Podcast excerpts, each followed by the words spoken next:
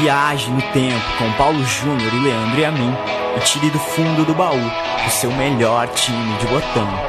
Agora na Central 3. Este é o meu time de botão, o meu, o seu, o nosso. Meados de julho, eu, Leandro e a mim, Paulo Sérgio da Silva Júnior, cada um na sua. Ainda em tempos de pandemia não nos encontramos. Essa abertura que foi feita por um, por um simpático e amável ouvinte nunca caiu tão bem, né, Paulo Júnior? Porque é um simpático, amável ouvinte, amigo nosso. É, fez a vinheta para que os nossos nomes estivessem nelas. É, e ele é mineiro, né? Ele é mineiro, não se. Acho que é facilmente identificável é, com o mineiro no, no, no, no, jeitão, né? No tom ali, o chamado famoso sotaque. A quem já manda um abraço, imagino, espero que esteja nos ouvindo. É, foi uma boa circunstância, né? Na qual a gente recebeu esse áudio, tá bom, Pauleta? Tudo bem? Seguindo, né? Pois é, torcer para ele ser galo, né? Acho que é legal. é. Acho que é legal. Agora já foi. Dois recados muito rápidos de o pessoal nos cobrou, nos alertou aí nas redes. Dois pequenos vacilos do último programa, né? Um, a gente sacrificou o Corinthians do Mano Menezes, né? Não foi bem assim. Sim. Eu disse é, que o Corinthians do Roberto Carlos, do Ronaldo, é, piorou, né? Depois da queda do Mano Menezes, mas o Mano Menezes não caiu. O Mano Menezes foi a seleção brasileira. Foi um, um pequeno vacilo ali do texto que acabava acabou pregando essa peça e eu, na hora de ler, não percebi. Mano Menezes não foi demitido, ele foi à seleção e o Corinthians aí sim dá uma desandada no campeonato, perde um pouco o ritmo, acaba perdendo aquele campeonato brasileiro. Isso. E uma outra, é, Galo e Lanús, final da Recopa, não foi conquistada nos pênaltis, foi na prorrogação. Aí Falha minha 100%. Você sabe aquele, aquela coisa dos parênteses do lado do placar? Foi Sim, essa, eu caí nessa, eu caí nessa. Tava entre parênteses, eu cantei como pênaltis, mas não, eram, não era uma disputa de pênaltis. Era um placar da prorrogação. Aquele Galo e Lanús da Recopa 2014. Mas é isso, às vezes tem uma escorregadinha ou outra do roteiro. É chato de errar, mas faz parte também. E que bom que o pessoal se sente à vontade para nos alertar também. Vamos que vamos. O Galo que joga final nos pênaltis é a Comebol, né? De 95. Perde para o Rosário Central. É, tantos anos depois, contra o Lanús, Recopa ganha na prorrogação. E, e, o Galo contra o Lanús é aquela ocasião em que o Leão apanhou naquela coisa, aquela barbaridade que foi aquele jogo lá na, na Argentina, lá em Lanús. Um dos jogos é, icônicos dos anos 90 do Atlético Mineiro. Infelizmente não por causa de bola e campo, né? Por causa de uma arapuca ali que montaram, uma batalha é, campal. Com a graça e o abraço a Eduardo de Ávila, hein? Um dos atleticanos mais monstro. Um monstro, um monstro. monstro.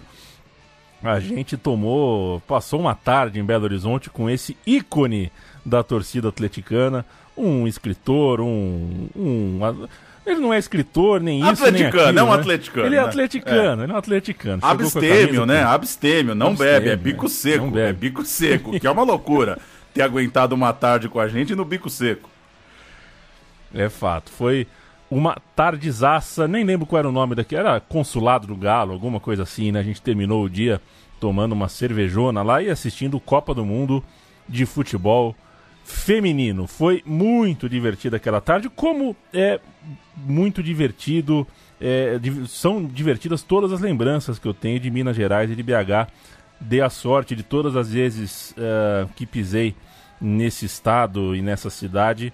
É, fui feliz. Fez sol, fez calor, tinha gente bacana por perto. Então, é, um abraço a todos que de alguma forma passaram por mim e me receberam em BH nas vezes que lá estive. Pauleta, oi. Faça os trabalhos, por favor. O recorte é de 1976 até 1983. Falaremos de Atlético Mineiro, muito Atlético Mineiro, talvez o período mais é, emblemático da história do Galo. O grande título nacional da história do Galo é o Brasileiro de 71, todo mundo lembra disso, o primeiro Brasileirão com esse nome, com esse formato.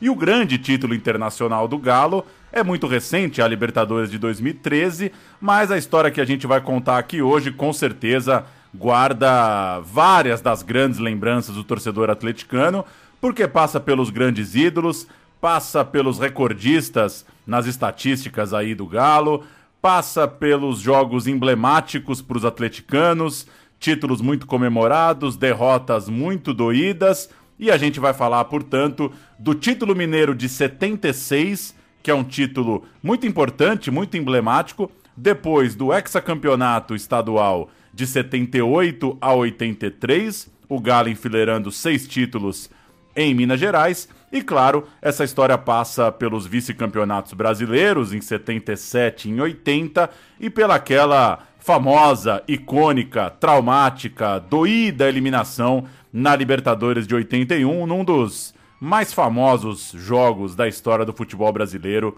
com certeza. Muito galo, o roteiro tá longo, vamos que vamos que tem muita história boa e muito craque para passar por aqui hoje. O Atlético Mineiro, fazendo um histórico aqui, aliás, abrindo um parênteses, né? Eu me lembro que quando criança olhava o ranking da placar, e acho que em outros rankings também tinha coisa parecida, o Atlético Mineiro estava sempre lá em cima, né? Era segundo, terceiro lugar, no entanto tinha só um título. E eu, um dia, algum adulto me explicou, né? Falou: o problema do Atlético é que é o time que mais pegou semifinal, né? O Atlético estava em muitas semifinais, jogou muitas finais é, só que aí, quando você vai ver no, no, naquela página do álbum de figurinha. Na naquela, caneca, na caneca, né? É, na caneca ali não aparece o contexto, não aparece pois muito, é. né? Aí a gente fica achando, ah, o Galo tem um título. É, tem um título, e mais uma porrada de boas campanhas. E isso fica, para quem vive de futebol, para quem vive o futebol, para quem vive arquibancada, tudo isso fica e não tem problema que esse recorte aqui que a gente colocou, 7683, quer dizer, Evidentemente seria melhor ter sido campeão brasileiro. Mas não é um problema. A história continua sendo muito grande é, e merece ser contada, merece ser é, levada adiante. Fazendo então o histórico, Paulão. O Atlético Mineiro tinha 22 títulos estaduais quando surgiu o grande Cruzeiro de Tostão e Dirceu Lopes, possivelmente é, indiscu é, talvez indiscutível, né? O grande Cruzeiro da história. O time celeste tinha 11 taças quando enfileirou um pentacampeonato na segunda metade dos anos 60. Então, de 11 com esse penta chegou a 16 conquistas, 22 a 16. Por aqueles anos, se o Cruzeiro levou a histórica Taça Brasil sobre o Santos, o jogo é, um dos grandes jogos da história do, do, Brasil, o Galo conquistou o primeiro campeonato brasileiro com esse nome, essa alcunha, com a ideia de campeonato brasileiro, pouco depois, em 71. E a disputa em Minas Gerais, então, seguia muito acirrada. O lado azul alcançando agora um tetracampeonato estadual, 7-2, 7-3, 7-4 e 7-5, e a diferença ali então estava apertada. O Galo 23, o Cruzeiro 20. É por isso também que esse título que a gente vai contar de 76 é muito importante. O Galo leva o campeonato de 76, o Cruzeiro leva o campeonato de 77 e a disputa segue ali taça a taça, né? Três só de diferença. Até que vem o Hexa, esse Hexa Campeonato Mineiro 78, 79, 80, 81, 82, 83 é a vantagem que o Galo, dá para dizer, mantém mais ou menos até hoje. É por isso que mesmo o Atlético Mineiro ganhando menos nesse século, a margem atleticano mantém como grande campeão local. Hoje, 2020, estamos numa base de 44 a 38, são seis taças na frente. Então dá para dizer que esse período que a gente vai cantar hoje é fundamental para o Atlético estar tá na frente. Vamos começar? Primeiro áudio do programa, um LP maravilhoso da Rádio Tatiaia para o título de 76 apresentação do Oswaldo Faria, narrações com Vilibaldo Alves, reportagens de campo com Roberto Abras, Orlando José e Paulo Roberto Coelho. A gente comemora uh, o título do Galo de 76 para contar a história desse campeonato na sequência. E a torcida agora pode se manifestar, porque o Atlético é o campeão de 1976 e a torcida é ela quem carrega, ela é quem vibra e que faz com que o time consiga as grandes vitórias no campo de luta. A torcida atendendo o pedido da Rádio Itatiaia começa, começa agora a cantar, cantar para a equipe do Cruzeiro. Está chegando a hora. Galo de 6 milhões de dólares. Campeão de 1976. É encerrado o jogo. Atlético campeão, Paulo Roberto. Cruzeiro valorizou bastante nossa vitória. Estamos aí cabeça fresca e alegria. É o grande campeão Vantuir, aqui pelo gramado, no carnaval da torcida do Atlético e dos jogadores. Os jogadores choram, jogadores vão para debaixo da massa, jogadores vibram. Veja você, Vinibal, Toninho Cerezo chamando a massa para vibrar. Jogador de seleção brasileira, chamando a massa para uma vibração impossível pelo Mineirão. Os jogadores do Galo fazem aquilo que estava atravessado há muitos anos na garganta. Marcelo de pé direito, de curvita, colocou a bola no filó e a massa vibrou. É uma jogada que nós, nós ensaiamos, eu acho que fez justiça a tudo que o Atlético fez durante o campeonato de 76 e por justiça eu acho que nós já havíamos ganhado o campeonato. E a massa, Marcelo? Você correu depressa para debaixo da massa, para os braços da massa. Ah, eu não pude me conter de, de emoção quando fiz aquele gol e é, retribuir o carinho que a torcida sempre nos deu. Getúlio, outro grande campeão. Estou muito satisfeito. Meu torcida do Atlético não tem igual, acho que há muito tempo vem merecendo esse título. E daqui pra frente eu espero alegrá-la mais ainda. Traz o Reinaldo aqui, Toninho. Emoção muito grande. Primeira vez sou campeão, assim. Ainda mais pelo Atlético, uma coisa que a gente tá precisando há muito tempo. E pior, que muitos não sabem perder. É, não dá, não quer valorizar nossa, nossa vitória, sabendo que a gente estava bem melhor em campo. Quando vê que o outro é melhor, deixa quieto, fica na sua. Reinaldo e a Itatiaia com a massa. A vibração. Vamos para 76, Paulão. Invicto, um galo que marca território. Galo marca território no mundo animal, Paulo? Pois é, aí você me pegou, hein? Eu, eu, eu gosto dos galos, viu? Eu gosto É de bom, galo né? e gosto de É. galinha também. Mas eu não sei se marcar território não é algo muito forte, né? Pra quem tem aquelas. aquelas. aquele caminhar tão, né? é, sutil. É, mas tô, tô com você, o Galo marcou território. Gosto muito dos programas é, de animais, só que realmente não. Eles não priorizam zebras, gnus.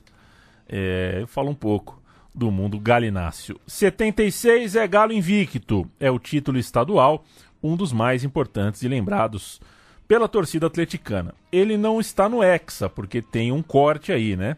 Mas é fundamental é, em uma retomada, digamos assim, da força do Galo, ameaçada pelo Cruzeiro, por aquele Cruzeiro que a gente já citou aqui. Um Cruzeiro que a partir de 65 mostra muita força. É uma época, inclusive, na qual o Mineirão é inaugurado, né? É, então o futebol mineiro está ali vivendo uma. é, o cimento está fresco, né? Algumas dinâmicas ali é, estão mudando. Então é importante você marcar território é, fazendo é, reuso do termo. Então, levar o Mineiro de 76 tem um pouco de respiro, é, entrega uma grandeza, é também uma prova de força, é uma resposta à força do rival e também é um, um- uma, uma forma de dar boas-vindas ao estádio, né? uma forma de fazer o retrato ali dentro do estádio, que vinha até então é, sendo cruzeirense até demais. Né? O Cruzeiro já estava ficando muito acostumado a dar volta olímpica no Mineirão. O time do Galo tinha investimentos modestos, era formado por uma base bem caseira. E antes da gente falar do Mineiro, um rápido recorte de seleção brasileira. A seleção brasileira jogou a Copa América de 75 com uma seleção praticamente mineira. Ficou definido que o time do Oswaldo Brandão tentaria se recuperar da Copa de 74 com jogadores de Cruzeiro e Atlético, principalmente, e mais alguns poucos intrusos. Os intrusos: Valdir Pérez, Amaral, Luiz Pereira, Miguel, Ivo, Geraldo e Dinamite. Eram os caras que bom, não né? jogavam, pô, não jogavam no futebol mineiro. E essa turma do futebol mineiro venceu a Venezuela em Caracas, depois venceu a Argentina e Venezuela no Mineirão, venceu de novo a Argentina em Rosário e aí caiu pro Peru num duelo e de volta que terminou 3 a 3 e foi para um sorteio. Que coisa, né? Esse Brasil barra Minas Gerais podia ter vencido uma Copa América, podia ter avançado. caiu no sorteio para o Peru. E para fechar esses parênteses de seleção, é, do Galo, o lateral Getúlio seguiu bem convocado, seguiu na seleção em 76. Em 77, começaram a ser bastante lembrados Toninho Cerezo, Paulo Isidoro, o Marcelo teve chances, o Reinaldo foi convocado, mas desses todos, só o Cerezo e o Reinaldo chegariam à Copa de 78. Então, não bastasse essa disputa estar acirrada, não bastasse o Mineirão ter chegado uns anos antes, foi Minas Gerais que representou o Brasil na Copa América de 75 e essa turma do Galo teve importância na seleção brasileira naqueles anos seguintes. Você acredita em sorteio no futebol, Paulo? Sabia que uma vez a minha escola foi pro sorteio nos jogos escolares, né? E aí é, era um triangular. É, não se faz triangular para jogos escolares, né? Mas fizeram. E aí, o último jogo, é, a minha escola tinha vencido por 3 a 0 a outra escola vencido por 3 a 0 e no jogo entre as duas deu 1 a 1 E terminou o jogo, o juiz falou: Olha, é sorteio hoje à tarde na prefeitura. Falei, que horas o sorteio? Ele falou: Ah, geralmente é umas 5 horas, é quando vai todo mundo embora tal. Fecham. Cara, eu fiquei em casa, do lado do telefone, ligando na prefeitura. Ô, já foi o sorteio? Não. Ô, já foi o sorteio? Não. Ô, já foi o sorteio? Não. A quarta vez que eu liguei, já foi o sorteio? O cara falou: tua escola perdeu. tua escola perdeu. É, tua escola tá fora. E eu tive que dar a notícia. é, passei um fio no telefone fixo pro meu amigo Diogo.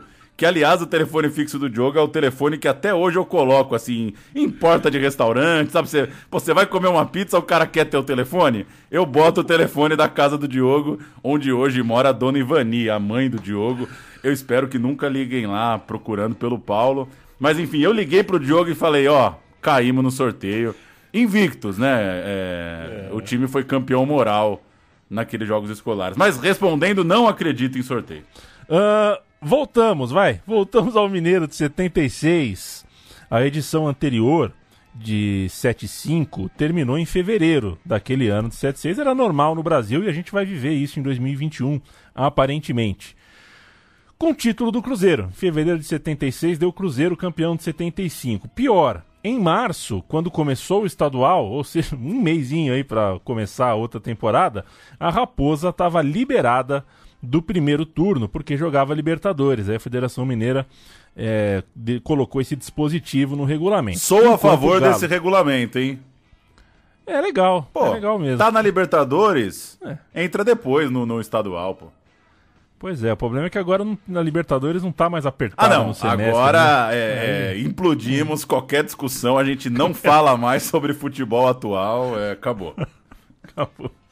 Enquanto o Galo ia, de- ia goleando Democrata, Nacional de Muraé, Tupi de Felipe Oliveira Mendes, um abraço pro FON, e 7 de setembro, o rival vencia um grupo continental contra Internacional de Porto Alegre, Olímpia de Assunção e Esportivo Luquenho, é, o grupo com meio Brasil, meio Paraguai.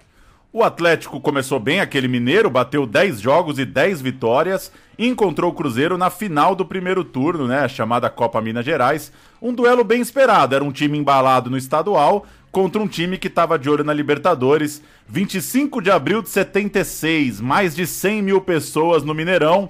O Atlético Mineiro, Zolini, Getúlio, Márcio, Vantuíri, Flávio, Toninho Cerezo, Danival, depois João Alfredo, Campos, Cafuringa, Reinaldo e Paulinho, depois Paulo Isidoro. O técnico era o Barbatana.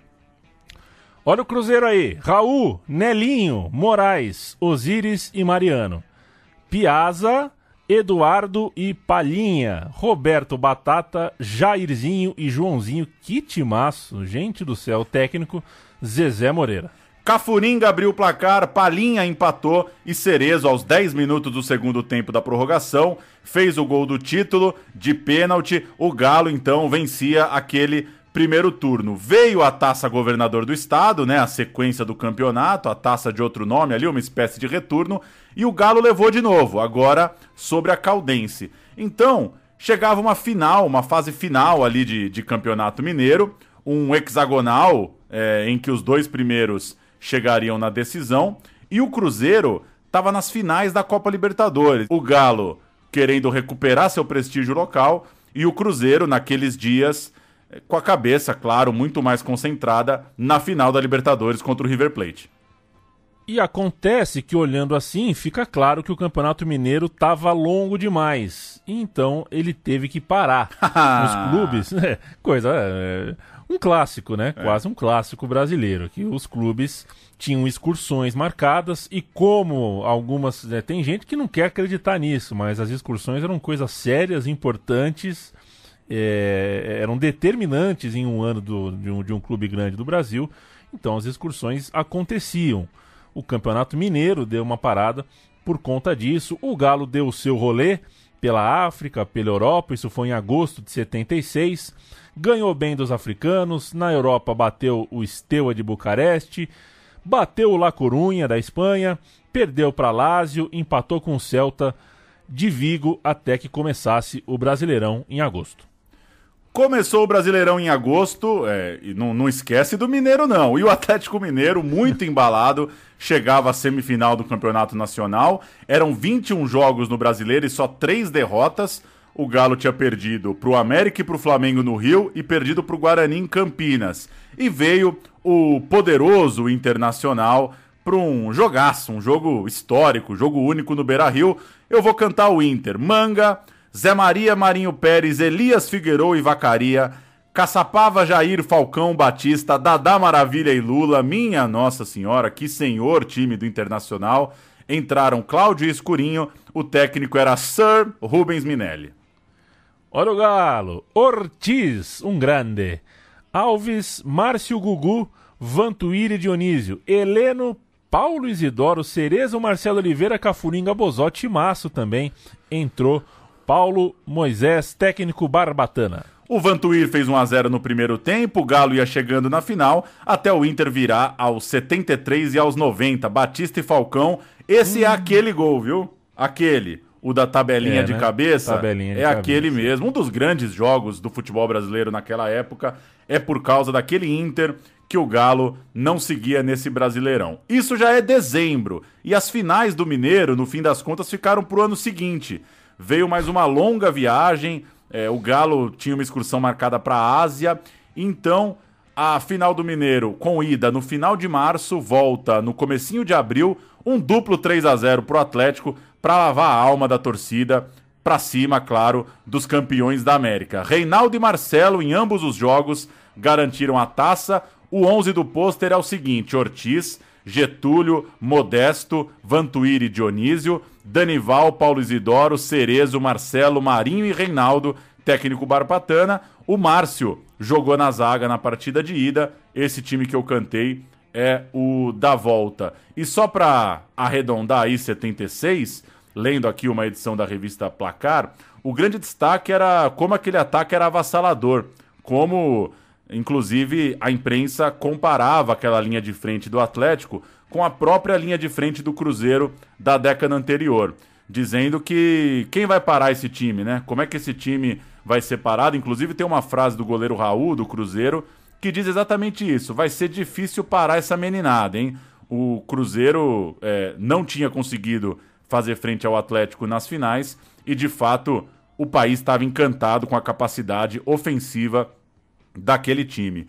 Vamos ouvir um dos gols do Reinaldo na decisão, novamente nesse LP da Rádio Tatiaia para o título de 76. Um gol do Reinaldo para a gente fechar esse primeiro título do programa de hoje.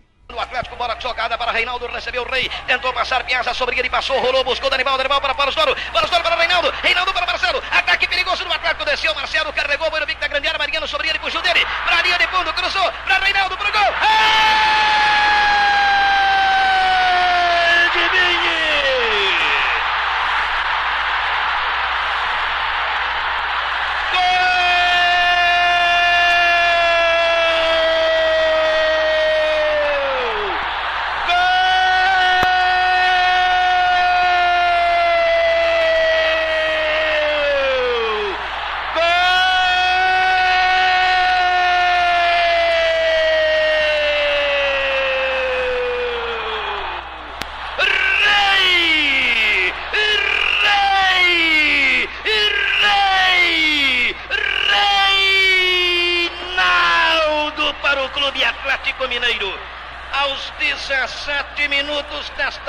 Inicial, jogada individual de Marcelo, complementação de Reinaldo. Lindo, mas que lindo gol do Galo. Todo mundo está correndo para abraçar aquele moço. Reinaldo, camisa 9. Atlético 1. Cruzeiro 0. Capunga. Não tem Coré Coré. Gol Barra Limpa. Uma bola bem trabalhada pelo Marcelo na esquerda. O cruzamento. Reinaldo pegou de primeira no voleio. Raul caiu no canto certo, mas a bola bateu em Darcy Menezes no último toque no braço de Darcy Menezes e foi no canto direito de Raul que nada pôde fazer. Atacando o Cruzeiro, chegando o Danival, retomando. Pauleta, a gente vai fazer um botão por botão aqui, né? Fazer um apanhadão aqui dos jogadores, mas antes deixa só eu puxar uma fichazinha aqui. É, a gente ouviu o comentarista, sabe que eu fiquei apaixonado Opa. pelo Cafunga, né? É, o, Ca- o Cafunga é o cara que dá o carimbo no gol, né? É, o Cafunga foi jogador, né? Ele é nascido em Niterói, ele chama Otávio Leite de Bastos e ele trabalhou na, na, na TV Alterosa, trabalhou com rádio em Minas Gerais depois de ser jogador. E ele ficou conhecido fra- por frases como essa, né? O não tem coré-coré é um gol barra limpa é uma das, uma das clássicas dele. E ele também era um dos caras que usava, que difundiu a expressão Que beleza, hein? VaptVupt, que depois o que é, que depois a escolinha do professor Raimundo, tudo mais, enfim, mas o VaptVupt tava ali. Boa. E vamos ouvir nosso amigo Mário Marra? O Mário Marra, atleticano, jornalista, pedimos para ele um comentário aí sobre esses times, sobre como esses caras todos marcam a história do torcedor do Atlético Mineiro, do frequentador do Mineirão, e a gente volta para seguir falando do Galo. Eu era um frequentador do Mineirão daquela época, né? Criança, nasci em 70, ia sempre com, com minha mãe, depois passei com o pai de um vizinho meu, né? Seu Hernani, e a gente ia a turma, né? Turma de atleticanos, dentro de um Opala. É, íamos para os jogos, o Atlético invariavelmente vencia, né? O campeonato estadual era e um time que tinha jogadores espetaculares, né? A gente viu o Reinaldo jogar muita bola, né? Muita bola, fazer muito gol, e driblar, e driblar muito, e ter muita tranquilidade na cara do gol. A gente viu o Éder jogando demais, né? Cerezo jogando demais também. Era um time inesquecível, né? E eu me lembro até, no Mineirão, da torcida cantar, né? Era 78, 79, 80, 81, 82, 83, 84, 85, 86. E aí mais pra frente é porque realmente não o 84 foi interrompido, né, com o Seixas, é, com o Cruzeiro sendo campeão. É, mas a torcida cantava também olhando lá pra frente, que aquilo seria era uma forma de ser harmônica, né, a canção, de ser bonitinha, e era uma forma também de prever o que, que seria lá na frente, né, o Atlético seria, continuaria sendo campeão. E era muita velocidade, né, um time com Catatal, Reinaldo e Éder, é, era uma delícia ver, né, é, fez a festa de torcedores naquela época toda, um time formado em casa e que para o atleticano é uma coisa que é muito gostosa, que é muito legal. É claro que esse é o sentimento também de muito torcedor, né, quando vê um menino formado em casa. Mas para o atleticano, porque o, o Atlético tem muito orgulho daquela coisa de ser mineiro, né? Clube Atlético Mineiro, de ser Belo Horizontino, de um clube que foi criado no Parque Municipal. Então, quando, foi, quando o torcedor do Atlético percebia que aqueles caras eram possivelmente torcedores, então a, a química era bem maior, né? Na arquibancada. Grande Mário Marra, amigo da casa, amigo de vida nosso e um dos caras que, se parar para falar um pouquinho mais desse tipo de história, né? Desse tipo de galo, é, o olho fica rasinho, rasinho, começa a cair uma lágrima aqui, ali. É, coração muito bom e um coração alvinegro muito bom. Um beijo para você, Mário Marra. Ortiz, Paulo Júnior. É, o Ortiz, para quando a gente começar aqui, né, a passar o time, era um goleiro argentino, chegou para abalar. Gostei, hein, Paulo? Gostei do, do parágrafo. Abalar em maio de 76. Ele usava roupas estilosas, cabelo comprido, fita na testa, era muito parecido com o Gatti, né? Um goleiro argentino que por muitos anos jogou no Boca Juniors, tinha uma a extravagância ali, era até comparada, né? Era como se fosse uma inspiração mesmo.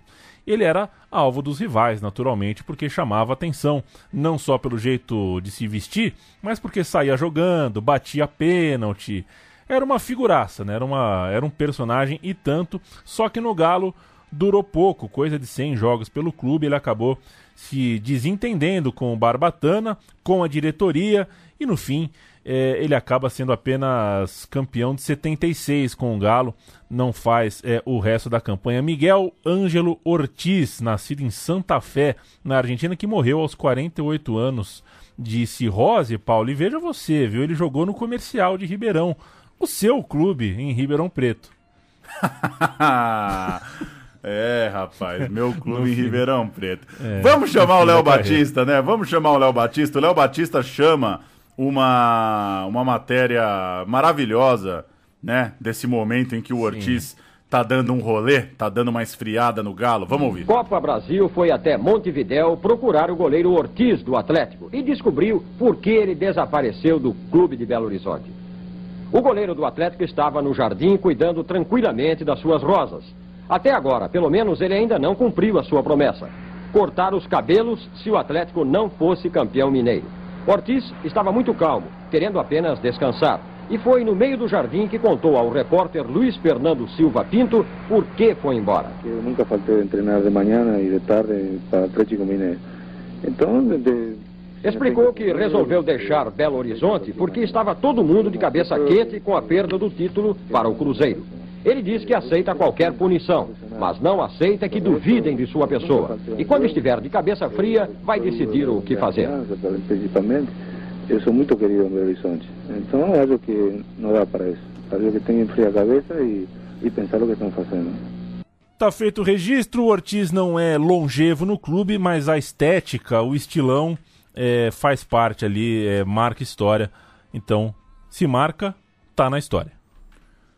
Seguimos com Getúlio, registrar o Getúlio, lateral direito revelado no Galo, fez mais de 200 jogos pelo clube e depois foi jogar no São Paulo, né? Ele acabou campeão brasileiro em cima do próprio Atlético em 77, fez história no Morumbi, quase foi à Copa de 82 com o Tele e depois foi campeão brasileiro de novo no Fluminense em 84. Getúlio é um caso então de um cara identificado com o Galo, mas que depois ia ser campeão contra o próprio Galo pelo São Paulo.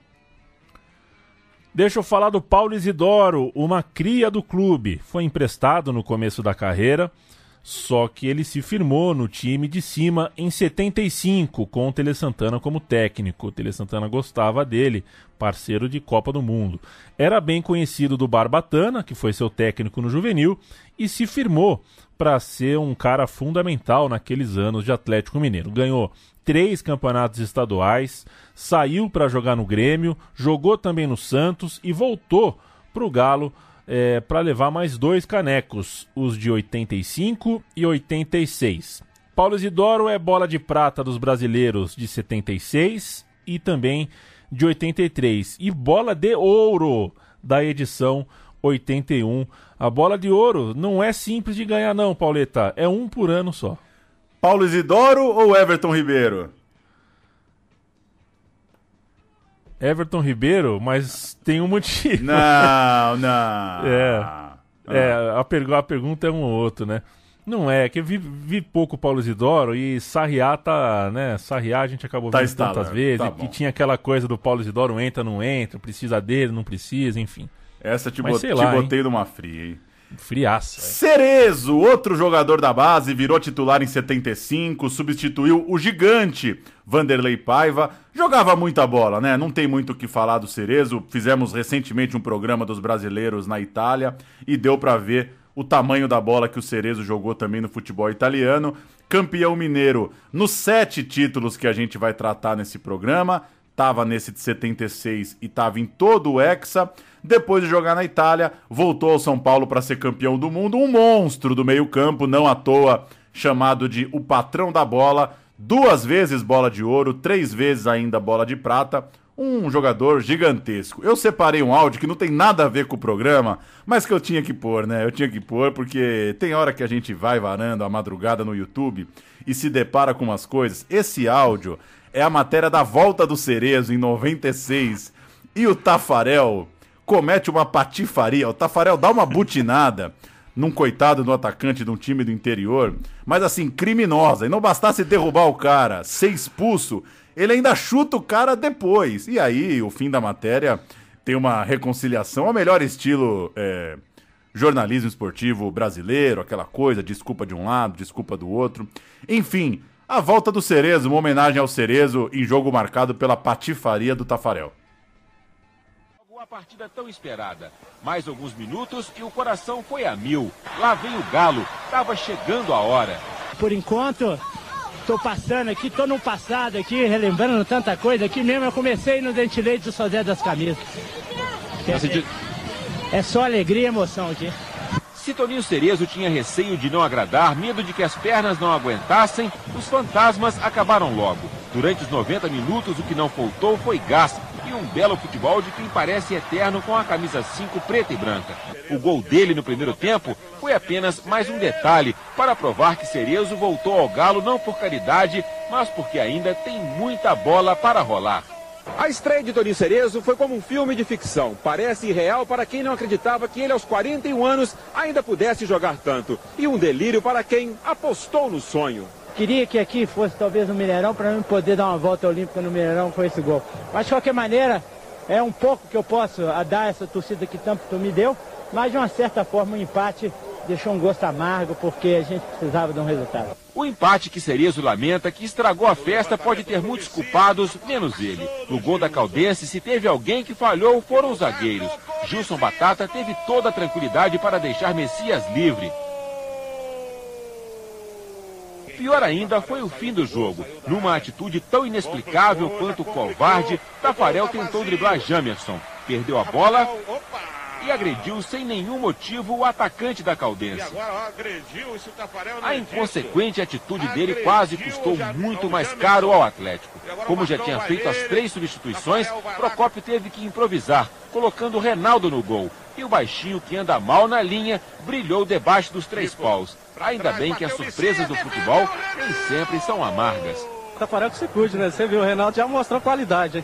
Tafarel acordou hoje com outra cabeça e arrependido do que fez. Ao lado dos filhos, o goleiro reconheceu que perdeu o controle e, como atleta de Cristo, deu um mau exemplo. Viva o arquivo, Paulo Júnior. Eu acabei de falar do rádio, né? E a gente vem com uma pérola televisiva também. Viva o arquivo, né? Como é bom ter coisa guardada.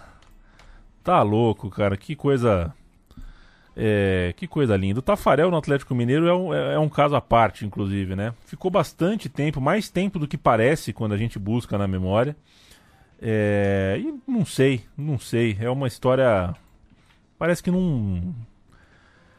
Parece que parece que faltou um título, parece que faltou alguma coisa maior ali, mas enfim. É um jogador foi... de seleção, né, o Tafarel? É, fica, é, parece que não, parece que não tem aderência à imagem, né? É. A gente sabe que ficou, a gente sabe que foi um tempão, mas parece que falta uma, um acontecimento ali para realmente ter aderência. Mas isso é, um, isso é, é isso é percepção, né? Eu isso pensei é... agora num GC desses de televisão, né, de hoje em dia é, Tafarel sofre do estigma do Sai que é sua Tafarel, pode ser uma tese, né? Uma tese furada, né? O Sai que é sua Tafarel é. ficou tão marcado na seleção que no time tudo era descartável, tudo era menor, né? Mas enfim. É. Enfim, Marcelo Oliveira, seguindo aqui o time, que grande jogador foi o Marcelo Oliveira, hoje técnico, né? Na época era só Marcelo, depois virou Marcelo Oliveira chegou ainda jovem ao Atlético para se tornar um dos maiores ídolos do clube, na restrita lista dos mais de 100 gols com a camisa atleticana, inclusive. Ele ganhou os títulos de 7-6, 7-8, 7-9, foi jogar no Botafogo, depois no Nacional de Montevidéu, voltou ao time mineiro em 83, ganhou o último título do Hexa, então tem aí quatro é, conquistas estaduais e a primeira vez que eu soube de, de Marcelo Oliveira foi. Ele apareceu treinando o Atlético na final do brasileiro, né? De 99. É, ele pintou ali, ele, ele era o técnico daquele Atlético Mineiro. E eu tirava sarro, que ele tinha um cabelinho meio, né? Tava ficando careca, aquela disputa, né? O homem contra o. o contra o, o, tempo ali. O famoso careca cabeludo, né? Exato. E o mestre Ziza, que inclusive morreu recentemente, José Eustáquio, um médico lá da Praia Grande, era atleticano. Depois que bebia a quinta, sexta canjibrina, começava a cantar as músicas do Galo, começava a cantar Olê Marquês. Ficava, era uma, uma farra diária, pileque diária do José Eustáquio, que morreu recentemente. E ele me deu uma, uma aula. Falou: você não se atreva a falar do cabelo de Marcelo, porque esse cara foi um craque, um gênio, um dos maiores que eu vi nunca mais me esqueci. José Reinaldo de Lima, maior artilheiro do clube com 255 gols, estreou no time principal aos 16 anos, em 73, e por lá ficou para os sete campeonatos mineiros que a gente vai cantar aqui. Em 77, alastrou. Reinaldo fez 28 gols em 18 jogos no Nossa. Campeonato Brasileiro. é uma média que nunca foi atingida e nunca mais vai ser. Dá para cravar. Dá para cravar, ninguém vai fazer um gol e meio por jogo. É, só que ele roubou norueguês lá. Talvez um dia. Também não dá, não dá para ele. Bola de prata em 77 83, Copa do Mundo de 78 pela seleção. Craque de tudo. Eu vou ler uma historinha rapidinho, eu tô aqui com aquela coleção Camisa 13, tô com o um livro do Atlético Mineiro, do Ricardo Galupo, e o Reinaldo tinha 14 anos em 71 ele jogou no 1 de maio e depois jogou no Ponte Novense, que era o time da sua terra natal, a cidade de Ponte Nova. Em 7 de setembro de 71, feriadão, time juvenil do Atlético, que era comandado pelo Barbatana, foi na cidade para um amistoso e o Reinaldo não estava em campo. Ele tinha ido para a parada da Independência como ciclista. É, não, assim. o Brasilzão, o Brasilzão é maravilhoso, né? Mas o treinador do Galo, Barbatana, ficou ouvindo. Falaram pra ele: ó, o bom não veio, o moleque é um fenômeno. Você não, você não tá ligado, o moleque é destruidor, é um negócio de louco tal. O Barbatana é, ouviu ali as opiniões, respeitava ali e tal, falou: pô, se estão falando tanto, o moleque deve ser bola. E de repente Poucas horas depois, o Reinaldo viajava para Belo Horizonte no Fusquinha do Barbatana. Assim ele foi para parar em BH. O Reinaldo foi lá para o alojamento dos atletas. No dia seguinte foi levado para treinar. O Tele e o Barbatana faziam treinos que juntavam ali o time profissional com o time juvenil.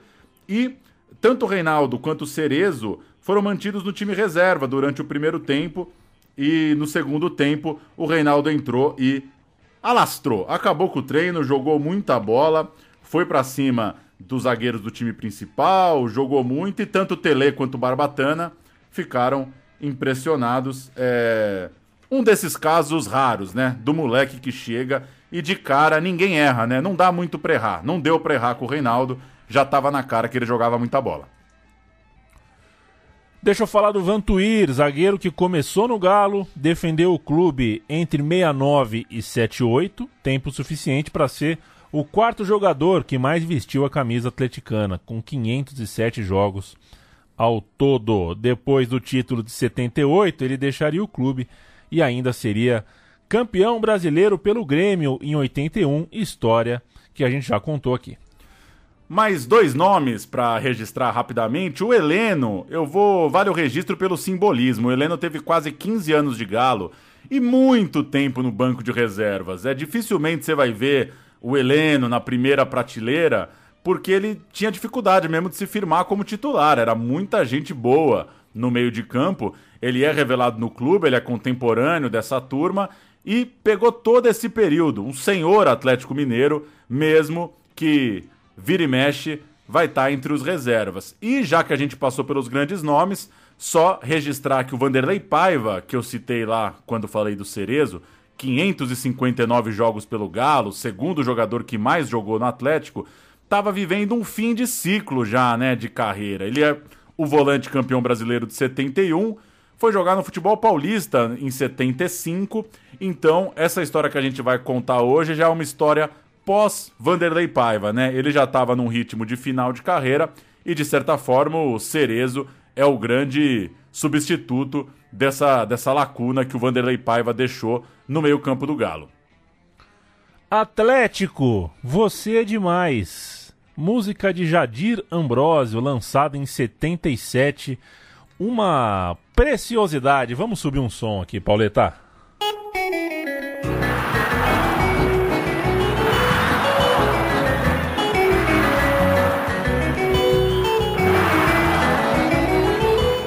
Gosto de ver o Atlético jogar. Como ele sabe fazer as redes balançar. Atlético, você é demais. É o time mais querido de Minas Gerais. Eu gosto de ver, eu gosto de ver o Atlético jogar.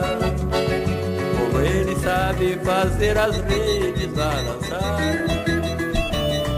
Atlético, você é demais. É o time mais querido de Minas Gerais. A moçada gosta. É muito bacana. Esta equipe atleticana é meio espetacular. A moçada gosta.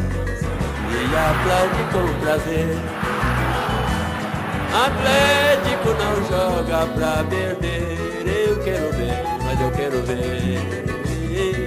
Eu quero ver. Eu quero ver. Meu Atlético. Chegamos então em 77, ano do vice-campeonato brasileiro do Galo. O Mineiro de 77 foi do Cruzeiro, campeão numa final de três jogos. O time azul levou a taça diante de 122 mil pessoas no Mineirão, outubro daquele ano. E o Galo tinha mais ou menos o mesmo time, mas dessa vez perdeu para o grande Cruzeiro. Veio o Brasileirão e coladinho, né, com, com, com o estadual e o Galo largou bem. Logo na segunda rodada meteu 3 a 0 no Santos e quando encontrou o Cruzeiro, venceu por 1 a 0. Gol do zagueiro Márcio, o time venceu bem o seu grupo, era um campeonato todo cheio de grupo, né? E na segunda fase seguiu imbatível, venceu mais uma chave, uma chave que tinha Grêmio e Santa Cruz como destaques. Na terceira fase, já em janeiro de 78, o Atlético bateu o seu maior rival, 2 a 1, gols de Ziza e Reinaldo. E fechou com duas goleadas já em fevereiro, 6 a 0 no América de Natal e 4 a 0 no Bahia. O Reinaldo fez cinco gols nessa brincadeira aí. Em uma semana, ele marcou cinco gols e o Atlético era semifinalista. O Reinaldo estava voando, vieram as semifinais diante do Londrina, no jogo de ida 4 a 2 3 do Rei. O Galo chegava na final invicto para enfrentar o São Paulo, que já tinha perdido alguns jogos durante a temporada. O Galo chegava com uma campanha muito mais vistosa, muito mais consistente. Vamos ouvir esse jogo do Reinaldo contra o Londrina, que é um negócio de louco. É um negócio de louco. É para muita gente pesquisando, para muita gente aqueles aquele momento ali é, o, é a grande fase da carreira do Reinaldo no que diz respeito ao impacto no campo mesmo. Aquele brasileiro de 77, ele tava tinindo, trincando. Vamos ouvir o Reinaldo voando contra o Londrina. Bom toque de Serginho para Márcio. Cruzamento imediato. Reinaldo, se tiver calma, faz o gol. Gol do Atlético Mineiro, Reinaldo. E calma é o que ele tem demais. Consciente. Quarto gol do Atlético Mineiro no finalzinho da partida. Quatro para o Atlético, dois para o Londrina numa jogada de zagueiros espetacular. 5 de março de 78, jogo único, Mineirão com mais de 100 mil pessoas. Final com jogo único, hein? Ah, que delícia. Gosto, gosto da ideia. Aprovaria no Brasil. Mesmo o mata-mata, mata-mata, final com jogo único, pra mim tá bom. João Leite, Alves, Márcio, Vantuír e Valdemir. Ângelo Cerezo, Marcelo Serginho, Caio Cambalhota e Ziza. Entraram Paulo Isidoro, Joãozinho, técnico Barbatana. Valdir Pérez, Getúlio, Tecão Bezerra e Antenor, Chicão Teodoro, Dario Pereira, Zé Sérgio Mirandim e Viana. Entraram Pérez e Neca. O técnico era Rubens Minelli. E deu para perceber que não tem Reinaldo. Na escalação que você cantou, o Reinaldo estava suspenso numa decisão que gerou muita polêmica. Ele tinha sido expulso contra o Fast Club, mas depois jogou outras partidas, jogou inclusive a ida das semifinais, como a gente acabou de ouvir, o jogo contra o Londrina, e aí veio a suspensão. Ah, o que deixou a torcida do Galo muito indignada é que o cartão vermelho dele, que se deu por uma agressão num rival, e o Reinaldo na época justificou como um revide, disse que o juiz não viu o jogador agredindo e ele precisou revidar. Esse jogo foi no começo de fevereiro e a final, como a gente disse há pouco, foi em 5 de março. Então a torcida reclama muito que seguraram o julgamento do Reinaldo para tirá-lo da final. Porém, nesse mesmo julgamento no final de fevereiro, o Serginho, atacante do São Paulo, também acabou suspenso. Ele agrediu um bandeirinha. Serginho, agrediu um bandeirinha.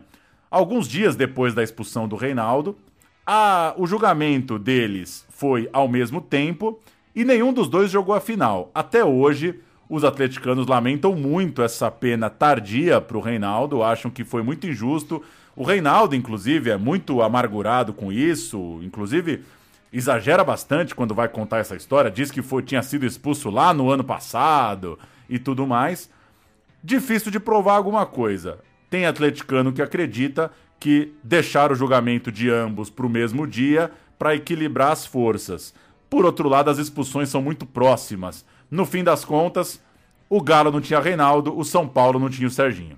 No fim, a vitória sobre o Londrina era o último jogo de Reinaldo pelo clube naquele ano. Ele serviria a seleção brasileira na sequência, em preparação para a Copa de 78, e no segundo semestre passaria por uma cirurgia no joelho, uma cirurgia que fez muito mal para o futebol, né? Ele voltou a jogar só em 79, mas ali foi o começo da sua briga contra o, contra o próprio joelho ali. É, foi complicada, né? A vida dali em diante foi complicada para o rei. Outro lamento atleticano é o lance em que Ângelo quebrou a perna numa dividida com o Neca já no segundo tempo da prorrogação. E pior ainda, na sequência do lance, o Chicão, que não aliviava para ninguém, achou que o Ângelo estava fazendo cera e foi lá e deu um pisão, deu um chutinho ali no Ângelo.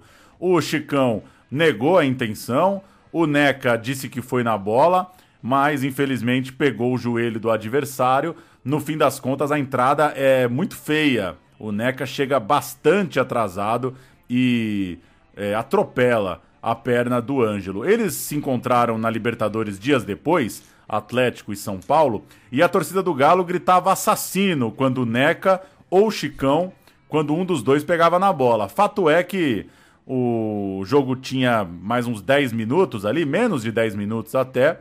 O Atlético Mineiro ficou com um a menos naquele finalzinho da prorrogação. Difícil dizer que o Atlético faria o gol naquele final, né? O jogo já estava 0 a 0 por muito tempo, mas é outro lamento do torcedor do Galo. Terminou o jogo com um a menos por causa de uma entrada muito violenta. Enfim, os pênaltis. João Leite, goleiro atleticano, pegou as batidas de Getúlio e Chicão. Só que Cerezo, Joãozinho, que não é o Joãozinho do Cruzeiro, né, o Joãozinho Paulista, e Márcio chutaram para fora. O São Paulo era, assim, o campeão brasileiro dentro do Mineirão. Dias depois, pela Copa Libertadores, Atlético Mineiro e São Paulo empataram por 1 a 1 no Mineirão. No retorno, o Galo ganhou no Morumbi por 2 a 1 mas nas semifinais da Libertadores, o Galo parou no Boca Juniors, saiu derrotado tanto em BH quanto em Buenos Aires, terminou no terceiro lugar, aquele triangular que tinha ainda o River Plate, mas no fim das contas, essa derrota para o Boca em BH pesou muito. O Boca foi à final, bateu o campeão da América e a gente fecha essa temporada 7-7 com um amistoso: Atlético e França. Que loucura, hein? Atlético e seleção francesa. É isso mesmo. 3 de julho no Mineirão, vitória por 3 a 1. A gente ouve o gol do Reinaldo nesse amistoso em 77. Et oui.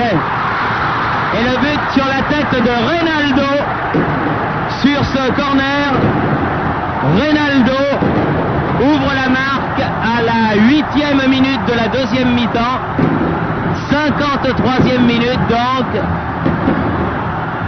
et du délire ici au stade de Minerao sur cette tête de Reynaldo. qui donne à l'équipe de Belo Horizonte un avantage, ma foi, mérité. Et on félicite ceux... Michel. Encontro de galos. O Galo Clube contra o Galo Seleção. 78, Pauleta. Início do Hexa. O Atlético fez um brasileiro de 78 irregular, terminou no meio da tabela de classificação, mas se recuperou a tempo no estadual, que novamente foi terminar só no ano seguinte. A gente não dava conta de 12 meses. Depois de brigar com o Cruzeiro nas fases iniciais, teve melhor sorte no hexagonal que era o hexagonal final, e nem precisou do clássico na última rodada para ser campeão. Na quinta de seis rodadas, estava lá. Jogo do título, quarta vitória, 2 a 0 sobre o Valério Doce, dois gols de Dario e já não podia mais ser alcançado. 0 a 0 foi esse jogo, esse clássico que já não valia nada, é um jogo já com a faixa no peito. O time do jogo da taça: João Leite, Alves, Osmar, Luizinho, Hilton Brunes. Toninho Cerezo, Ângelo Paulo Isidoro, Serginho, Dario e Ziza. Técnico, já aí não é mais o Barbatana, estamos com Procópio Cardoso, entraram Silvestre e Marcelo. Alguns detalhes sobre esse time. Primeiro, João Leite. O goleiro João Leite ganhava seu primeiro título ali, titular, firme no clube, formado no Galo. Ele é, se, se colocou mesmo no time titular em 77, chegou a 684 jogos em 16 anos, é o recordista de partidas com essa camisa. Ao todo são 11 campeonatos mineiros. É muita coisa. O João Leite é um símbolo do Galo e é importante que esse início né, do, da corrida do Hexa é o começo dessa sequência vitoriosa do João Leite no clube. O Luizinho, terceiro jogador que mais atuou pelo Galo, chegou em 78, veio do Vila Nova, era um zagueiro muito bom, um dos três atleticanos, inclusive titulares, né, na Copa de, 70, da Copa de 82. É, ele, Luizinho, Cereza e Éder são esses jogadores. Ficou no Atlético até 89, aí foi para Portugal, foi defender o Sporting, antes de voltar para jogar no Cruzeiro. É o, é o, engraçado, né? O Luizinho que eu lembro é esse, né? Eu criança, né? O Luizinho que eu lembro tá com a camisa do Cruzeiro. É, só que ele é o Luizinho do Atlético, claro, muito técnico, muito bom jogador. Ah, um ou outro pode falar que não tinha altura, né? Era um pouquinho é, baixo para a posição. Que nada, que nada. Tinha, tinha tudo ali, jogava muito, só que fez pênalti contra a União Soviética, né? O juizão foi amigo. Na escalação pintou o nome de Dario, é isso mesmo. O Reinaldo fora do time, machucado, o Dario voltou aos 33 anos o peito do aço, peito de aço jogaria depois pelo Paysandu, é, ainda voltaria para uma última passagem no Galo. É o segundo maior artilheiro da história do clube, né? Tá atrás só do Reinaldo. Dario fez 211 gols, muita coisa, né? Muito gol pro Dario com a camisa do Galo. E por fim o Procópio, né? Ele é ex-zagueiro, foi vitorioso no futebol mineiro, campeão principalmente pelo Cruzeiro, mas também jogou no Galo, era um cidadão do futebol mineiro e foi o técnico aí, campeão estadual pelo time azul. Um ano antes, agora assumindo o rival, um ano depois, várias passagens como técnico do Galo.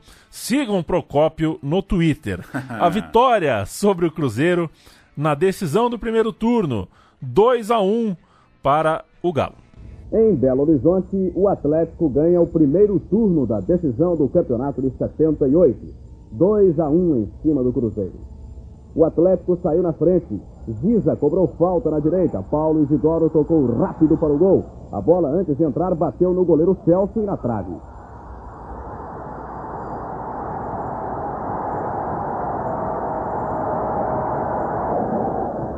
O gol de empate do Cruzeiro foi contra. Mauro ganhou de Alves na corrida e cruzou forte. Hilton Bruni foi cortar e marcou contra.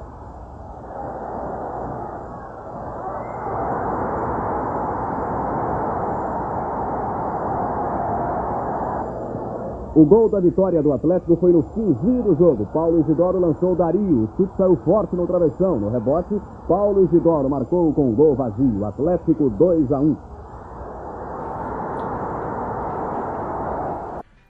Chegamos em 1979, o bicampeonato. Mineiro de 7-9, o Galo venceu a Taça Minas Gerais, 1 a 0 sobre o Cruzeiro, gol de Paulo Isidoro, e levou o título ao vencer o hexagonal final.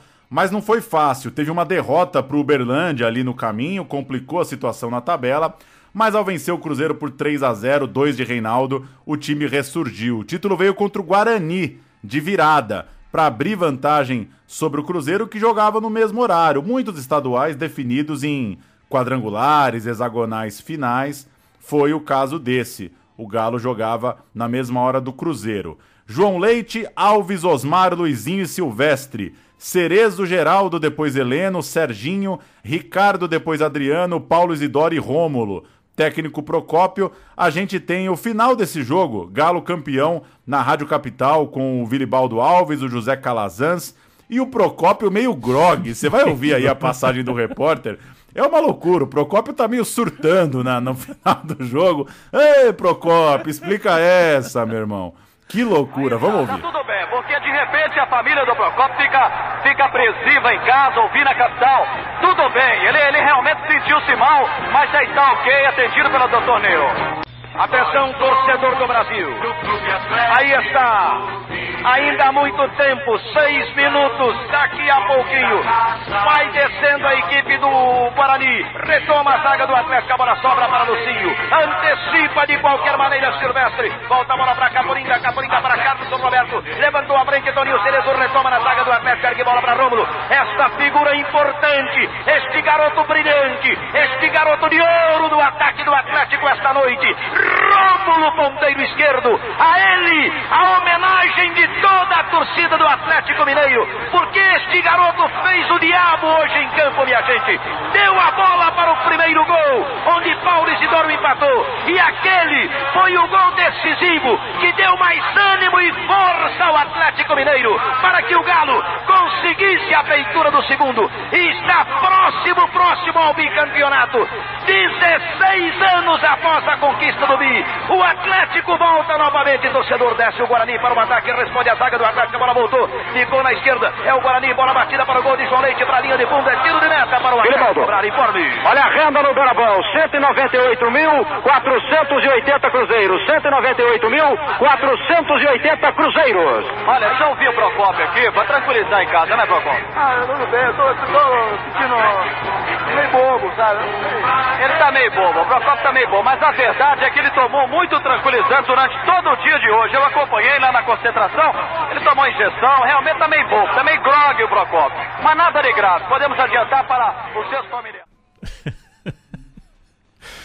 No Brasileiro de 79, grande o Procópio, uh, o, Galo, o Galo larga o campeonato antes do fim. Em protesto contra a CBF por não ter nenhum jogo marcado como mandante, acho que é um protesto válido, né? Não, acho que é justo. O time não enfrentou nem o Inter nem o Goiás, acabou em último no quadrangular, se mandou é, e, enfim, é, foi assim que terminou o ano de 79. Vamos para 80, Paulão. Quase, ficou no quase mais uma vez. No brasileiro, claro. Brasileirão de 80, fevereiro daquele ano, e o Atlético Mineiro ganha o grupo superando Fluminense, Palmeiras e companhia. Tava muito bem. Na segunda fase, disputou ponto a ponto com o Internacional e os dois avançaram. O Colorado ganhou do Galo em BH, o Galo devolveu a vitória em Porto Alegre e passaram os dois Vem a terceira fase muito complicada. O Galo começa empatando com São Paulo no Morumbi, depois vence o Fluminense no Maracanã e aí lidera a chave, ganha a chave, empatando com o Vasco no Mineirão. Chegam então as semifinais, revendo, né, reencontro com aquele fortíssimo Internacional. No primeiro jogo, 1 a 1 e na volta um jogaço do Galo. O Galo acertou o jogo bom, 3 a 0. Chocolate no Inter para voltar a uma decisão nacional em 28 de maio daquele ano. Atlético Mineiro ia enfrentar o Flamengo, um dos jogos, uh, um dos confrontos icônicos também do nosso futebol. Atlético 1-0 Flamengo, gol do Reinaldo em 28 de maio, jogo de ida. Taça muito perto, Atlético fazendo a sua lição de casa. A grande final ficou para 1 de julho no Maracanã, para 154 mil pessoas. Uma partida para sempre. Olha o Flamengo. Raul, Toninho, Manguito, Marinho Júnior, Andrade, Carpegiani, depois Adílio e Zico, o Galo, de Quintino, Tita, Nunes e Júlio César, o técnico Cláudio Coutinho. João Leite, Orlando, Osmar, Luizinho e Jorge Valença. Chicão, Cerezo, Palinha, Pedrinho, Reinaldo e Éder. Meu Deus, técnico Procópio. O time, como deu para ver, tinha novidades. O Chicão tinha conquistado a confiança da torcida mineira depois daquele lance da final de 77. Aos 31 anos ele virou peça importante daquele time, mas ficou pouco. Em 81, o Chicão viraria jogador do Santos. Mesmo assim, é um jogador fundamental ali no meio-campo daquele forte Atlético. O Palhinha era outro reforço. O atacante, campeão da Libertadores pelo Cruzeiro, campeão paulista pelo Corinthians, era outro trintão. Ele aumentava o nível do time do Procópio, era um bom jogador. Já o Pedrinho, Pedrinho Gaúcho, era um ponta direita, bicampeão brasileiro pelo Inter, é, bom de bola também, assim como o Éder, o talentosíssimo canhoto revelado no América. Chegou em 79, depois de ganhar dois gaúchos pelo Grêmio, né? Ele passou uh, pelo tricolor gaúcho. Era um time mais parrudo, né? Então, estamos falando de Éder, que não dispensa comentários, mas também de Pedrinho, também de Palinha. Um time mais, mais forte, mais cascudo. Aquela final é uma das maiores da história, né? O grandioso Flamengo, que depois seria campeão mundial, e o grandioso Galo, embalado pela sapecada que deu no Internacional no Beira-Rio. O regulamento previa que um empate na soma dos jogos dava vantagem ao time de melhor desempenho nas semifinais, e no caso era o Flamengo, ou seja, o time do Rio precisava de uma vitória simples para igualar o jogo de ida que tinha sido 1 a 0 no Mineirão. No começo do jogo, num clima insano no Maracanã, o Zico achou o Nunes nas, na, nas costas da zaga, no costar da zaga, diria o Bolacha. Em um minuto, o Atlético empatou com o gênio da área, Reinaldo. O jogo muito equilibrado, muito pegado e é repetitivo, né? Mas precisa ser dito. Um clima de final daqueles que não se vê em qualquer lugar. Um privilégio brasileiro, aquele clima. E pouco antes, do intervalo. Bate rebate, bola mastigada, sobra para o Zico e o Flamengo vai para o vestiário em vantagem 2 a 1 Na volta do segundo tempo, uma má notícia para o Atlético, o Reinaldo sentiu. A torcida chamava ele de bichado, pegava no pé, mas não é muito bom negócio mexer com o Reinaldo. Aos 21 minutos, de Cerezo para Palinha, de Palinha para Éder, Éder cruzou para o Reinaldo, que se arrastando em campo, conseguiu empatar o jogo. O punho cerrado podia ser o do gol do título, né? O Reinaldo conseguia empatar aquele jogo dificílimo pro Galo. A responsa com o Flamengo que ia para cima e o árbitro José de Assis Aragão tomou uma decisão é, é, muito controversa. Né? Depois de um impedimento, o Reinaldo passou na frente da bola quando o Marinho armava a cobrança e o árbitro expulsou. Expulsou o Reinaldo, que já tinha amarelo. O jogo parou, ninguém entendeu nada, ficou aquele. Ficou um bacumbufo ali, mas o Reinaldo teve que se retirar do campo, Flamengo com um a mais.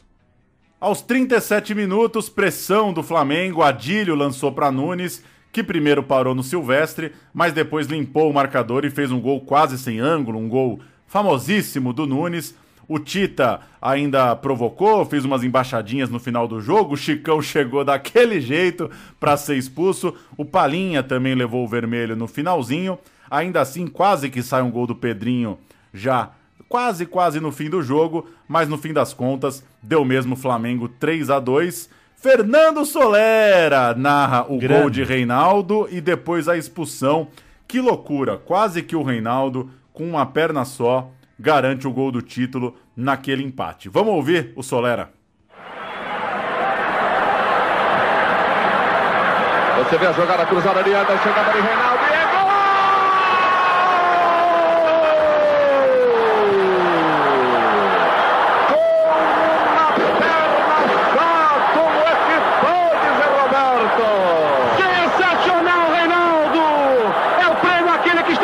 esforço no gramado. Reinaldo penetrou apenas com uma perna, marca o gol de empate aqui no Maracanã. Sensacional, Flamengo 2, Atlético agora também 2 no Maracanã. Pouco, Solera, nós elogiávamos o espírito de luta do time do Atlético, que estava se superando, apesar de todas Atlético Mineiro porque era jogada aí com 80% Opa, de possibilidade. vermelho para o Reinaldo, cartão vermelho para o Reinaldo. Cartão vermelho para o Reinaldo pela catimba que ele fez no gramado. Ele ganhou cartão vermelho. Cartão vermelho para Reinaldo. Há 23 minutos de partida no segundo tempo. Logo após um absurdo impedimento marcado pelo senhor Carlos Rosa Martins. o Procopio entrou em campo, Atlético. tá indo do Assis, em cima do Assis. Tumulto generalizado no, no, no- campo. Bom, Reinaldo fez o seu papel. Expulso, retardou ao extremo a sua saída de campo. Não ser a presença de um contingente policial. Naturalmente fazendo tudo parte de um esquema de catimba que no futebol tem que haver. Temos que respeitar que qualquer um, nas condições de, de visitante, obtendo um 2 a 2 já desfalcado, com duas substituições, jogando com 10, ele tem que usar da catimba também. Tá expulso mesmo, vai fazer o quê? O povão tá todo aí, são 159 mil. Eu diria, Soler, é a decisão mais imprevisível de todos, Bom, todas que foram É choque, né? Perder um uma final dessa dói, dói demais. Um dos grandes jogos da nossa história, mas tem o Campeonato Mineiro pela frente. No fim do ano veio o terceiro título consecutivo. O Galo é tri mineiro, sobrando, né? No octogonal final ali, em que o Galo venceu o Cruzeiro duas vezes, confirmou o título numa goleada de 5 a 1 sobre o América. Eu vou cantar o Galo porque o Paulo Júnior merece cantar o América de 80. João Leite, Alves Osmar, Luizinho Jorge Valença, Toninho Cerezo, depois Renato Queiroz, que não é, não é nome de despachante, não é nome de volante, Heleno Palhinha, Pedrinho Reinaldo, depois entrou Fernando Roberto e Éder Aleixo, técnico Procópio.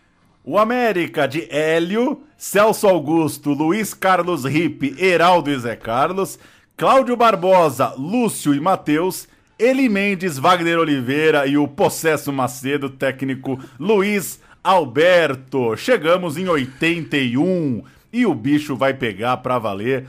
No ano seguinte, seguia a rivalidade com o Flamengo. Os times se odiavam e se encontraram primeiro na segunda fase do Brasileirão. O Flamengo venceu o grupo, o Atlético terminou no segundo lugar. Mas o sonho do título brasileiro chegava ao fim nas oitavas de final, porque o Galo caiu pro Inter. Ainda assim, tinha a Copa Libertadores. na qual, pelo grupo 3, Atlético Mineiro e Flamengo dividiam espaço e empataram no turno, 2 a 2 no Mineirão. Empataram no retorno, 2 a 2 no Maracanã. Empatados em tudo na liderança do grupo, que tinha Cerro e Olímpia. Quando empata em tudo, faz um jogo extra. 21 de agosto de 81, Serra Dourada, psicodélico, lisérgico, gramado, cheio de quadrado com círculo dentro, uma coisa absurda.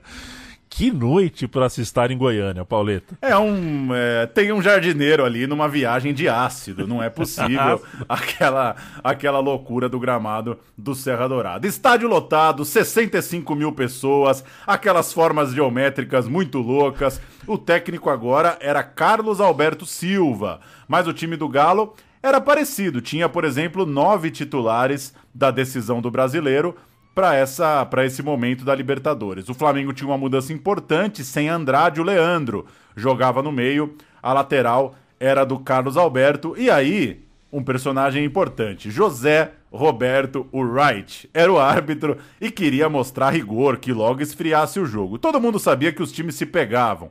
E o Wright, que como vários árbitros dava um jeitinho de aparecer também, fez aquele jogo de imposição, sabe? De, de peito estufado, desde o início. Com cinco minutos, deu um amarelo pro Cerezo por um agarrão em Tita, mas o jogo parecia caminhar bem. Inclusive, muita gente, né, lendo os relatos da época, eu, eu assisti esse jogo de 81, mas não assisti a final na íntegra de 80. Muita gente relata que o jogo era até menos pegado que o de 80. O jogo começou legal, começou é, fluindo mesmo com esse amarelinho de início. Aos 19 minutos, o Palhinha levou amarelo por uma falta no Leandro. Pouco depois, o Moser deu uma solada feia no Vaguinho. Ele descontou, em seguida chegando duro no Júnior. Só o atleticano recebeu amarelo, o flamenguista não. E ali, diz o Wright, que chamou os dois capitães e falou: Vou colocar para fora o primeiro que chegar duro, que chegar por trás a partir de agora Foi o que aconteceu. Aos 26, amarelo para Éder, aos 28, do outro lado para o Moser, jogadores reclamavam demais de faltas e o árbitro ia picotando a partida, tentando controlar os nervos, mas aos 32 minutos aconteceu o começo do fim da partida. É o nosso episódio do Monty Python, assim, é, a partir daí, tudo que você imaginar que pode acontecer num campo de futebol, aconteceu. Reinaldo deu uma tesoura no Zico, chegou duro, no meio de campo, vermelho direto. Os atleticanos ficaram revoltados com o lance. O Wright parecia muito nervoso e agiu ali para dispersar, para reiniciar logo o jogo. Logo na sequência, o Vaguinho sofreu uma falta. O Éder foi pegar a bola para cobrar e esbarrou no juiz. Depois botou a bola no chão, foi lá e deu outra trombada no Wright. O Éder também é, provocou, tava pé da vida, tava ali enfrentando o juiz. E o Wright tava naqueles dias, botou o Éder para fora já tinha amarelo, mas acabou levando o vermelho direto. O Reinaldo, fora de campo, dizia que o Wright estava mais nervoso que os jogadores. E o Luciano do Vale, que a gente vai ouvir já já, concordou.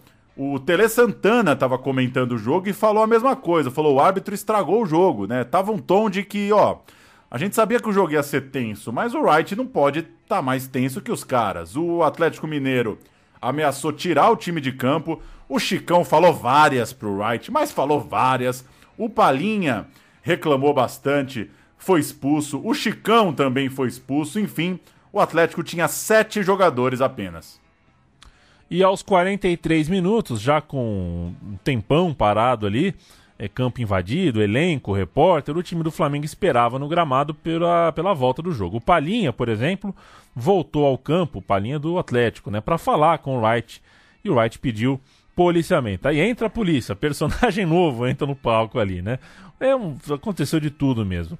É, é, eu pedi pro Alexandre, né, falar é, é várias para ser expulso também, mas o árbitro não tirou o vermelho do bolso. Qual que era a ideia, né, Alexandre? É, dê motivo para ser expulso, né? Para aí o jogo acaba. Ainda estava dando para ter jogo com sete atletas, né? Mas o Atlético estava nos vestiários. Quando o Galo retornou, o Wright disse que o tempo estava encerrado. Mas no fim, separa os times, vamos jogar bola de novo, a bola vai rolar, gente, vai ter jogo, com todo o banco do Atlético expulso. Veja você. Daí sucede que João Leite, goleiro atleticano, é, sacrificou-se, né? Caiu no chão para que o jogo terminasse logo. Ele alegou é, lesão e aí o juiz é, terminou a partida, né? É, não, não permitiu o atendimento, o Leite foi expulso pela cera, não foi nem por lesão, porque o White faria, fazia questão, né? O White fazia questão que o jogo acabasse por um vermelho, não por uma não por um atendimento e assim a partida acaba. Vamos fazer um sobe-som dessa loucura toda com Luciano do Vale e Tele na transmissão. Tá ficando no gramado e ver o que acontece. Jogadores do Atlético parece que chegaram a uma conclusão ali.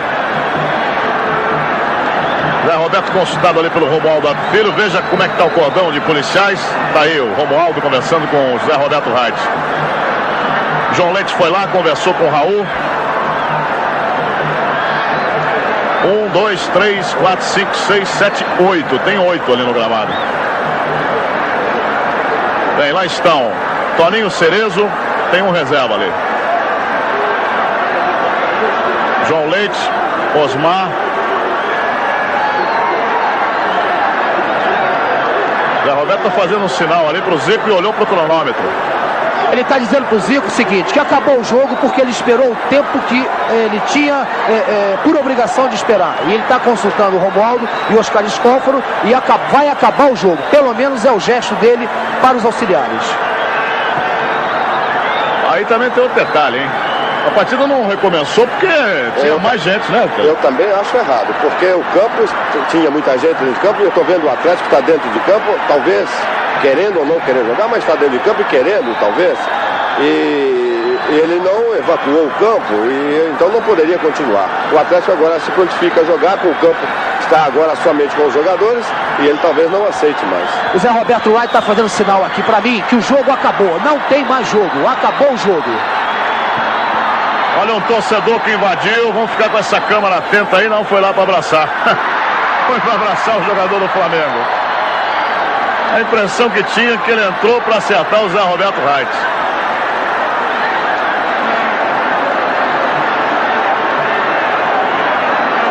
Torcedor do Flamengo. Tá Também com essa camisa na mão, né? Eu até pensei em colocar é, uma. O Reinaldo foi num programa há pouco tempo na Sport TV e recuperaram lá uma matéria dos árbitros com o Wright. Uma matéria até um pouco constrangedora, porque o Wright já é, é, com uma idade avançada. é, brincaram ali com uma coisa, se tivesse VAR nesse jogo e o Wright meio que numa dificuldade ali de interagir com essa coisa do VAR. E o Reinaldo até disse: Olha, deixa a matéria pra lá, eu não quero ficar falando desse senhor agora, mas de fato não precisa nem falar o rancor que o atleticano tem do Wright. Campeonato Mineiro, nova conquista no hexagonal final, confirmado num 2 a 0 sobre o Uberaba, 25 de novembro, gols de Cerezo e Reinaldo. Eu vou deixar o Uberaba pra você, você merece. O Atlético Mineiro, tetracampeão mineiro, João Leite, Orlando, Osmar, Luizinho, Jorge Valença, Geraldo, Cerezo, Renato, Tita, Reinaldo e Éder, técnico Carlos Alberto Silva.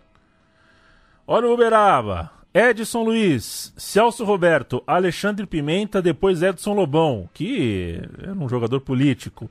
Tim, Carmelito, Celso Sá, Tonzinho, Paulo Luciano, Hilton, Donizete Cabeça e Robertinho, depois do Netinho, o técnico Domingos Baroni. Tonzinho é um nome que funciona pra era do rádio, né? Assim, porque imagina, o cara chega na Premier League, aí o nosso amigo lá do Everton tem que estampar, né? O Tonzinho, o cara entra em parafuso. O cara entra em parafuso. Pentacampeonato 1982. O brasileiro daquele ano foi irregular. O Galo perdeu uma derrota para o Corinthians, custou a classificação na segunda fase. Passaram Corinthians e Flamengo naquele grupo. Dessa vez o Galo não venceu, não passou por esses grupos dificílimos, equilibrados dos campeonatos da época, mas no Mineiro seguia a hegemonia. No octogonal final, o Cruzeiro ganhou o clássico do turno, mas empatava demais o Cruzeiro, então é, não valeu vencer o confronto direto. A dupla chegou para a rodada final de clássico com o Atlético com o ponto na frente, portanto, jogando pelo empate. Mas nem precisou. Deu taça com vitória, 2 a 1 para o Galo. Mineirão com mais de 100 mil pessoas, gol de Renato e Reinaldo. Um dos novos destaques do time era o Nelinho, de longa história no Cruzeiro, mas que chegava naquele Atlético para mandar aqueles três dedos invocadíssimos. Olha o Galo, João Leite, Nelinho, Osmar, Luizinho, Jorge Valência, Heleno, Toninho Cerezo, Renato Queiroz, depois Renato Sá, Catatal, depois Miranda, Reinaldo, Éder Aleixo, o coach era o Lacerda. O Cruzeiro de Gomes, Chiquito, Zezinho Figueiredo, Osíris e Luiz Cosme. Douglas Eudes Tostão, outro, né? Tostão segundo. Carlinhos, Mauro, Edu Lima. O técnico era o Justrich, ele mesmo. Justrich, e é. o Galo era, portanto, penta. Agora a gente chega em 83, o último ano dessa história. O ano começa com o Galo fazendo um ótimo campeonato brasileiro. Nas quartas de final contra o esporte, faz um 4 a 1 muito interessante, muito importante. Um jogo também bastante lembrado pela torcida, estava embalado ali no mata-mata do Brasileirão, mas pegou o Santos na semifinal e parou por ali. Tomou um 2 a 1 no jogo de ida, dois gols do Serginho, segundo um vacilo na saída de bola. E o Serginho estava muito bem no Santos ali em 83, duas é, fuziladas na cara do gol. O Santos, portanto, elimina o Atlético e é por isso que o Galo não vai à final do Brasileiro de 83. O, falta um, um- um Hunter Thompson pro Justrich, né? Falta, falta contar Não. essa história aí, né? Uma reportagem bala mesmo, tá faltando.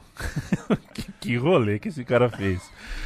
Ah, história parecida, octogonal final, Galo dispara, já é campeão na rodada final. É, aqui é o Hexa, né, né? A história é semelhante à do ano anterior. Taça vem com 3 a 0 sobre o Nacional no Mineirão, o Atlético voando no Hexa.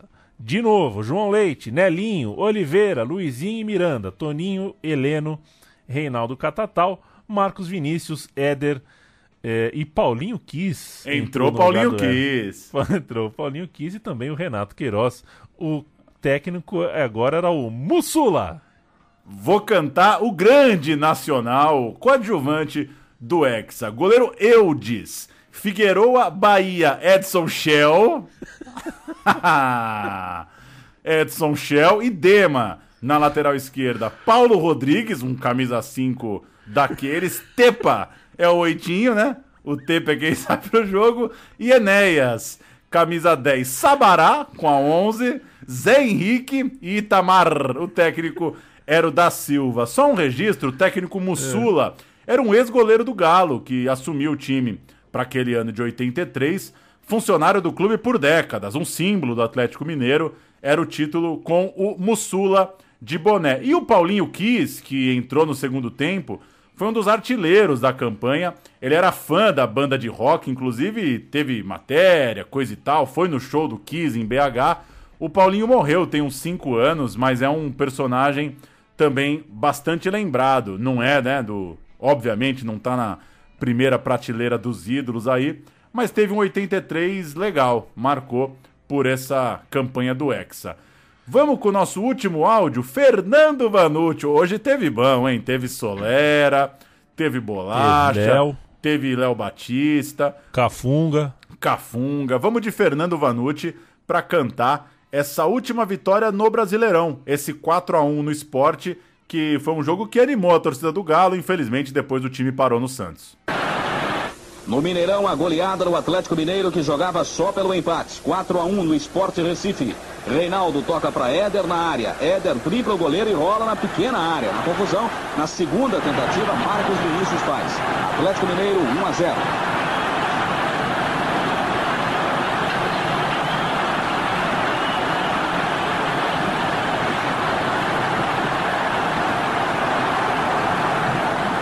Está ele outra vez, Éder. Ele recebe na esquerda, dá mais um passo, ajeita e centra na medida para Catatal marcar de chapa. Atlético 2, Esporte 0.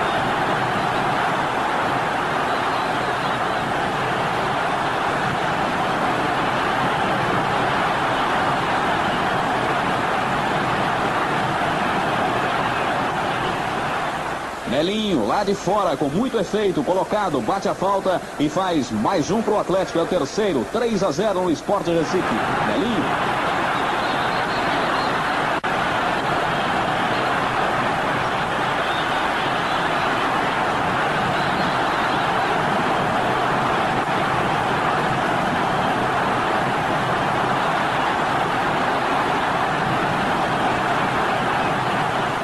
Gol de falta, outra bola difícil para o goleiro Serginho, que tinha entrado no lugar do país.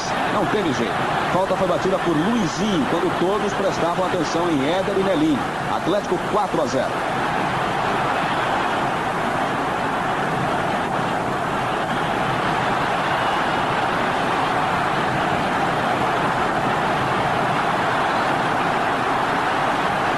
Final, o gol do esporte. E muito bonito. Na bela troca de passes, a conclusão de Jorge Campos diante do goleiro João Leite. Final, Atlético Mineiro 4, Esporte Recife 1. Atlético e Santos disputam a semifinal, quarta e domingo.